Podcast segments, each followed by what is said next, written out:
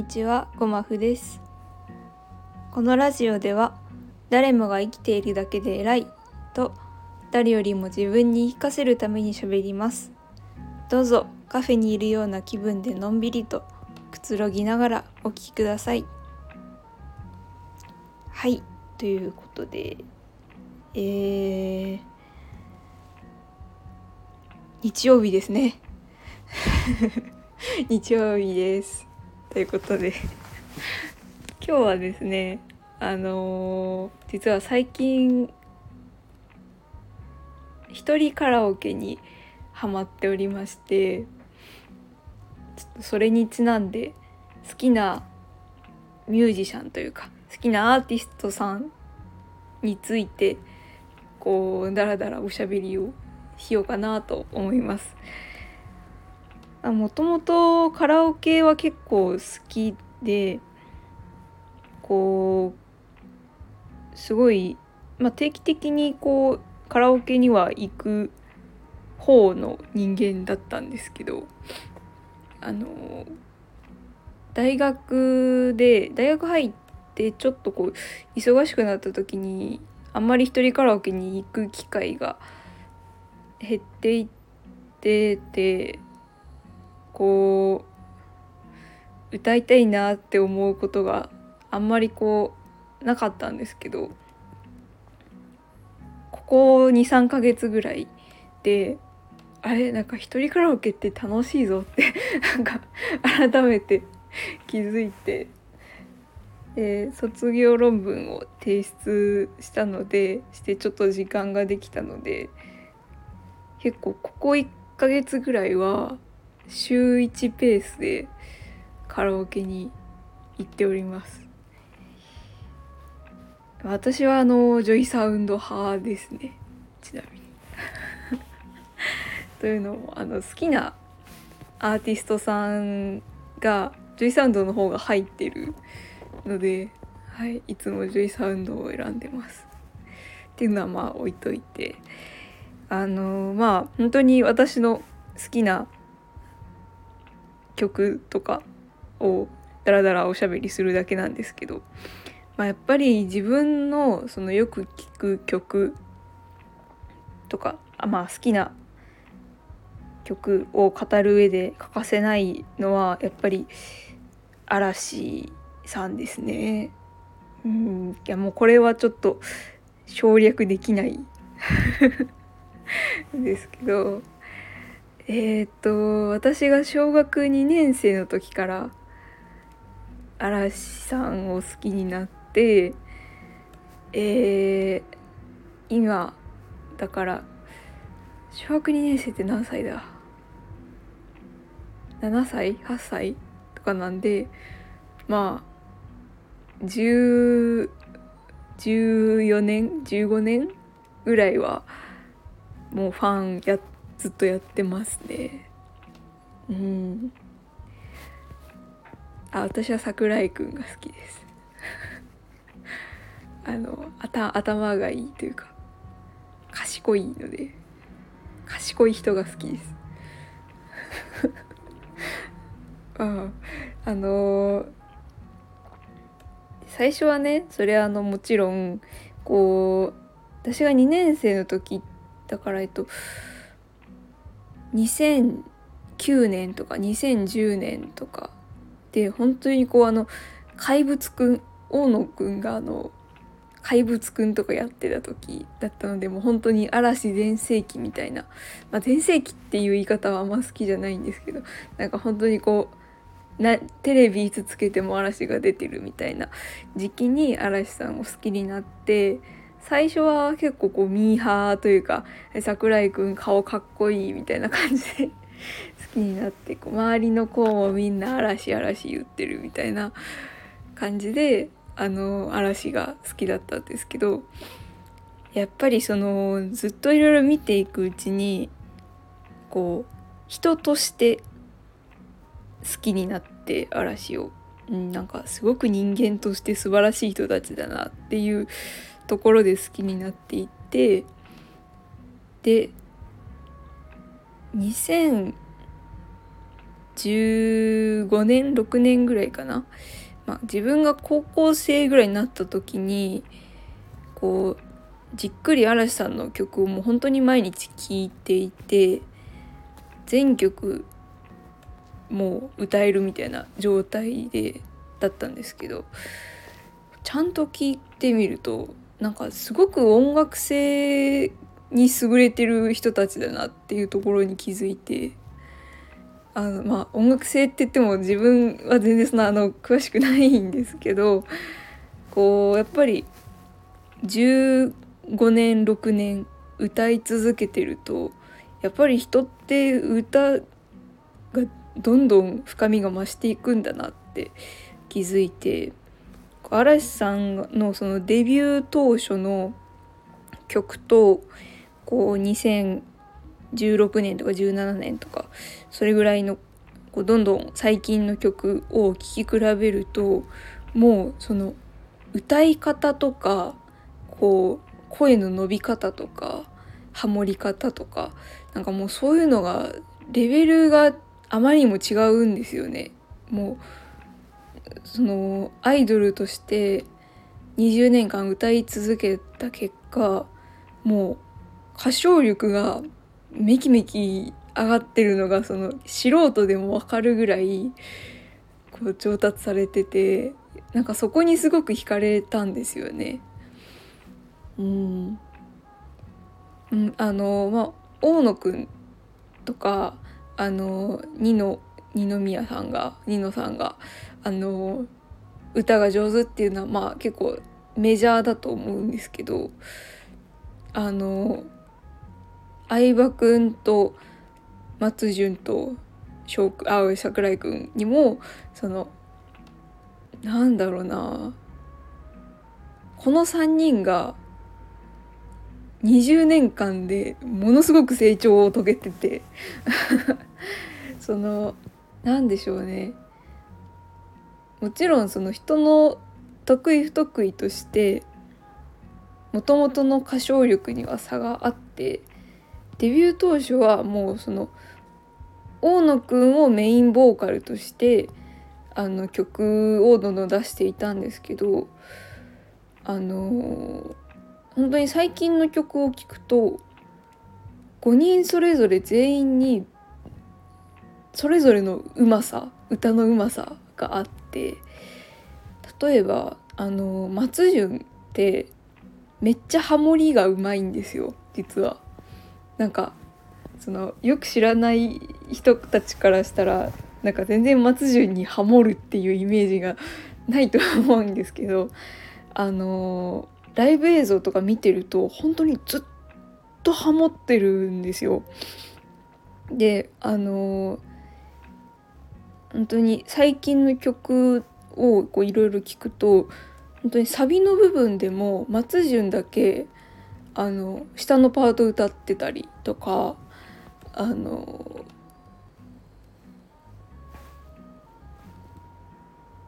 大野くんのソロパートで松潤がハモってもうなんかめっちゃ綺麗なこうバランスが出来上がってるみたいな曲がすごくいっぱいあってなんか本当にこうなんでしょうねアイドルアイドルなんだけど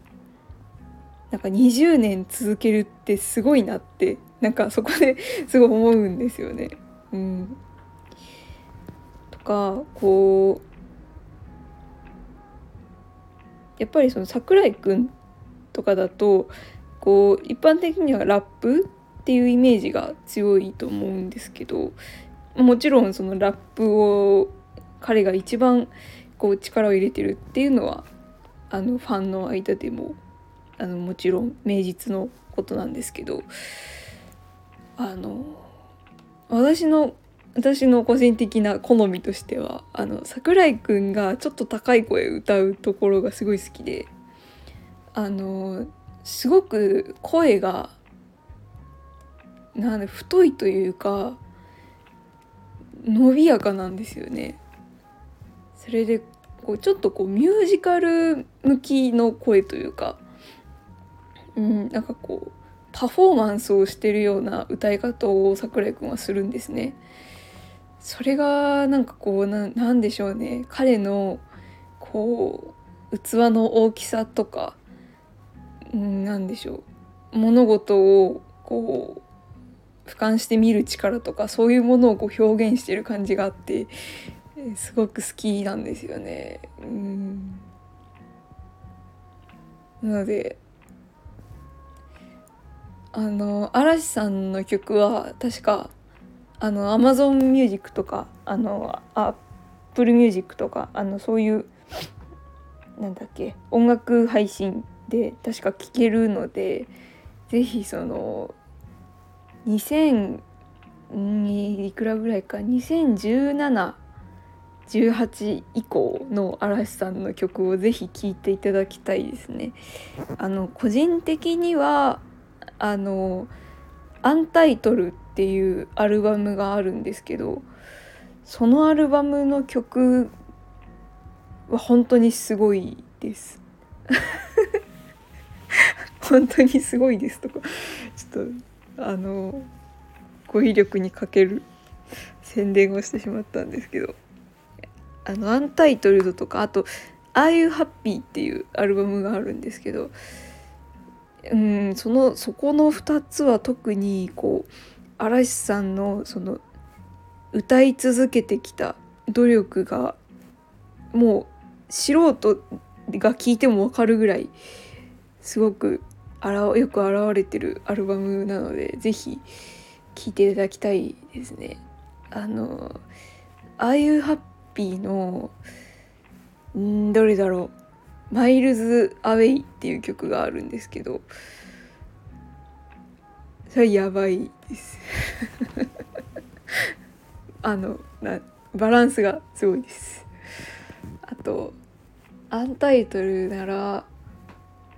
なんだろうな。あ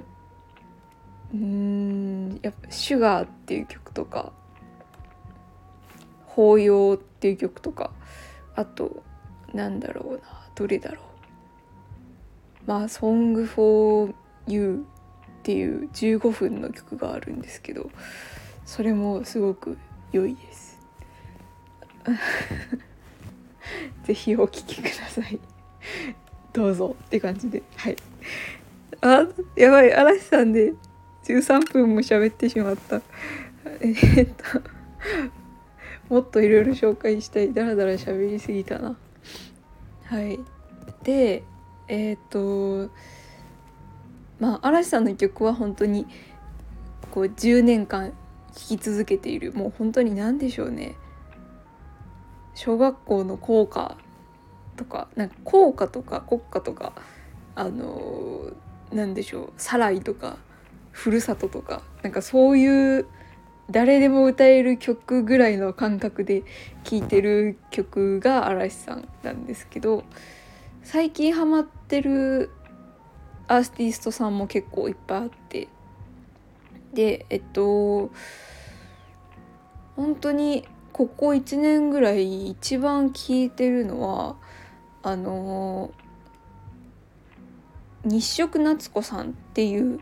女性のシンガーソングライシンガーソングライターなのかな？わかんないけど、うん、女性のソロで活動されてるアーティストさんなんですけど。これはえっ、ー、と去年にあの二宮さんがあのソロアルバムを出されたんですね嵐が休止してるんですけどあのソロアルバムであのカバーのアルバムを出されてでそこで日食夏子さんの「廊下を走るな」っていう曲をニノさんがカバーしてたんですね。それがめっちゃ好きでなんか本当に1日10回聴いてたんじゃないかってぐらい めちゃめちゃ好きになって。でなんていい曲なんだろうって。その歌詞もいいしなんかもう歌も何でしょうね。卒業ソングなのか生きることを応援する曲なのかまあ何でしょうね。こう底知れないエネルギーを感じたんですよ。その曲に。でめっちゃいい曲だなって思ってその日食夏子さんっていうアーティストさんをそこで知って調べて他の曲も聴いてみたら本当にね全曲好きだったんですよ。うん。いやすごかった。本当に再生する曲再生する曲全部好きで。ジャンルとしては何なんでしょうねあれは。なんかピアノをベースにされてる曲が多いんですけどでもこうメロディーラインがすごくロックでなんかピアノロックみたいな。うん。力強くてすごく綺麗ででもたまにすごく優しいバラードも歌う。なんかそその何でしょうね。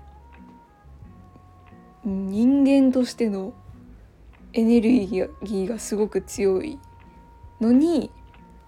こう弱い心とか弱い気持ちを描く歌詞がものすごくリアルというか響くんですよね。うんちょっと上手に表現できないんですけどあのから最近のカラオケでは結構歌う曲半分ぐらいは日食夏子さんですね。おすすめの曲は「廊下を走るな」とかあともう本当に全曲なんですけど「あの音楽のすすめ」っていう曲もすごくいいです。最近は本当に音楽のすすめを一日一回聴いてますね、うん、となんだろうな。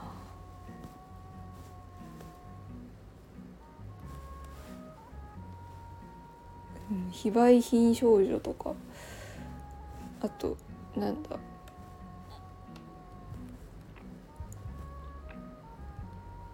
うん、とにかくありすぎてちょっとあのこのままだとプレイリストを読み上げるだけになっちゃうのであの、はい、ぜひ聞いていただきたいですね。はい、あとは本当にバラバラ結構バラバラなんですよね。マカロニ鉛筆さんとかも結構聞きますしあとあのー、バンドで一番聞くのはあのジェニーハイっていうバンドですね一番好きですバンドの中では。あの川谷絵音さんとあのお笑い芸人の小籔さんとクッキーさんとあと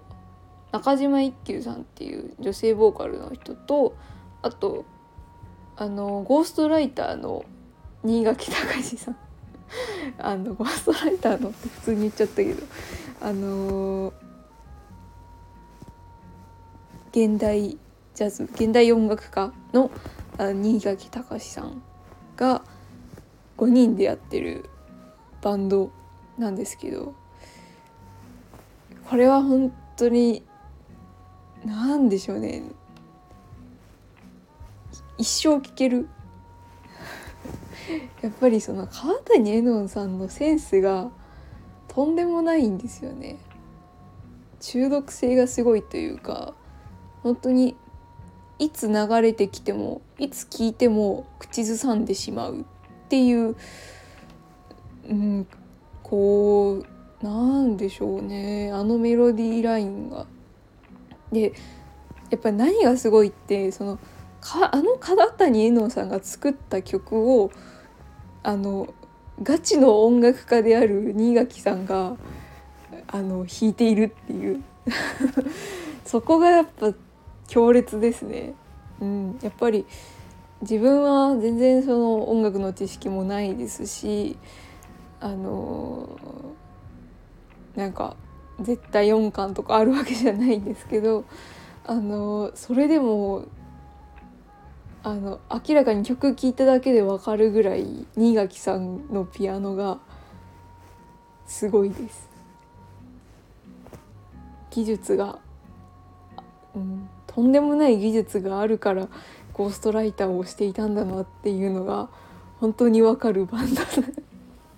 ていう感じでうんいやすごいです本当に。ジェニーハイは一回ライブ行ってみたいなってずっと思ってますね。いつか行きたい。あのなんか大体そのこう豪華コラボ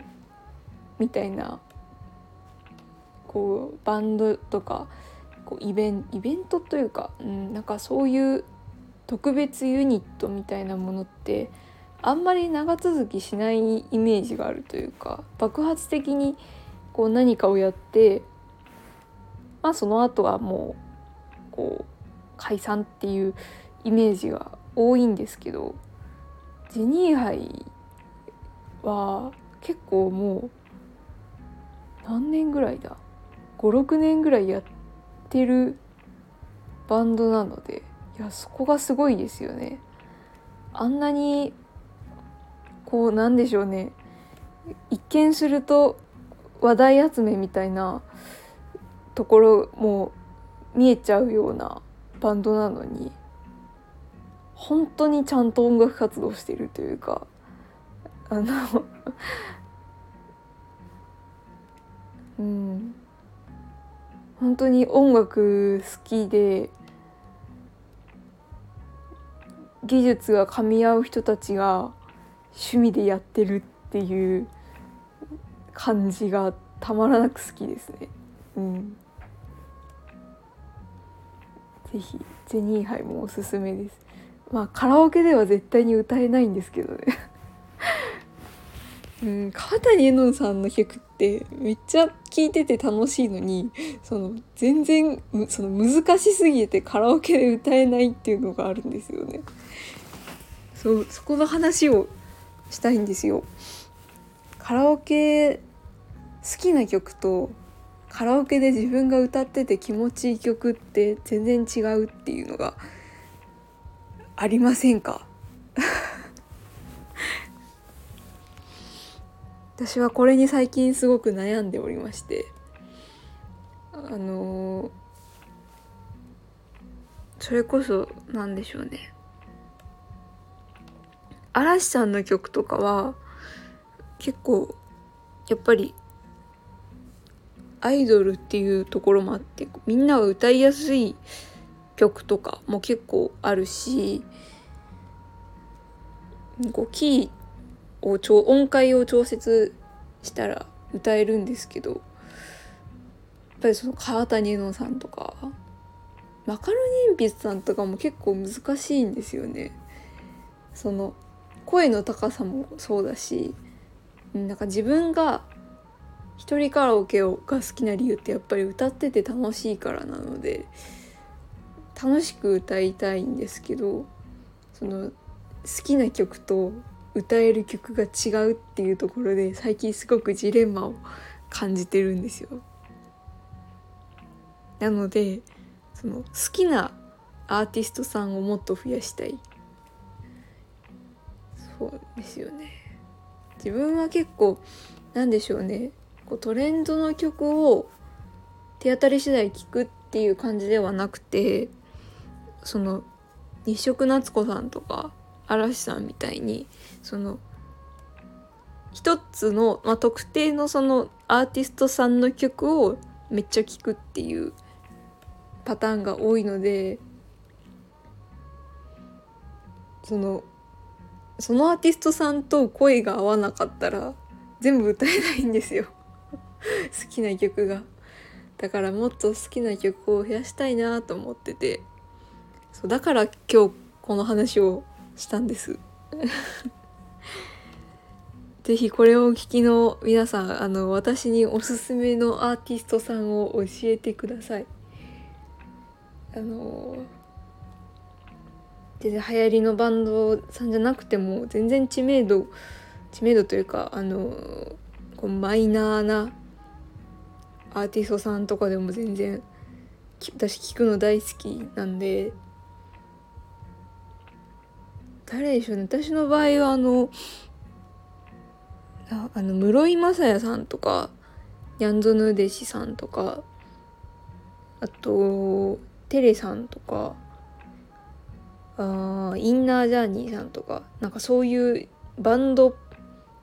J ロックっぽい感じのが好きです。なので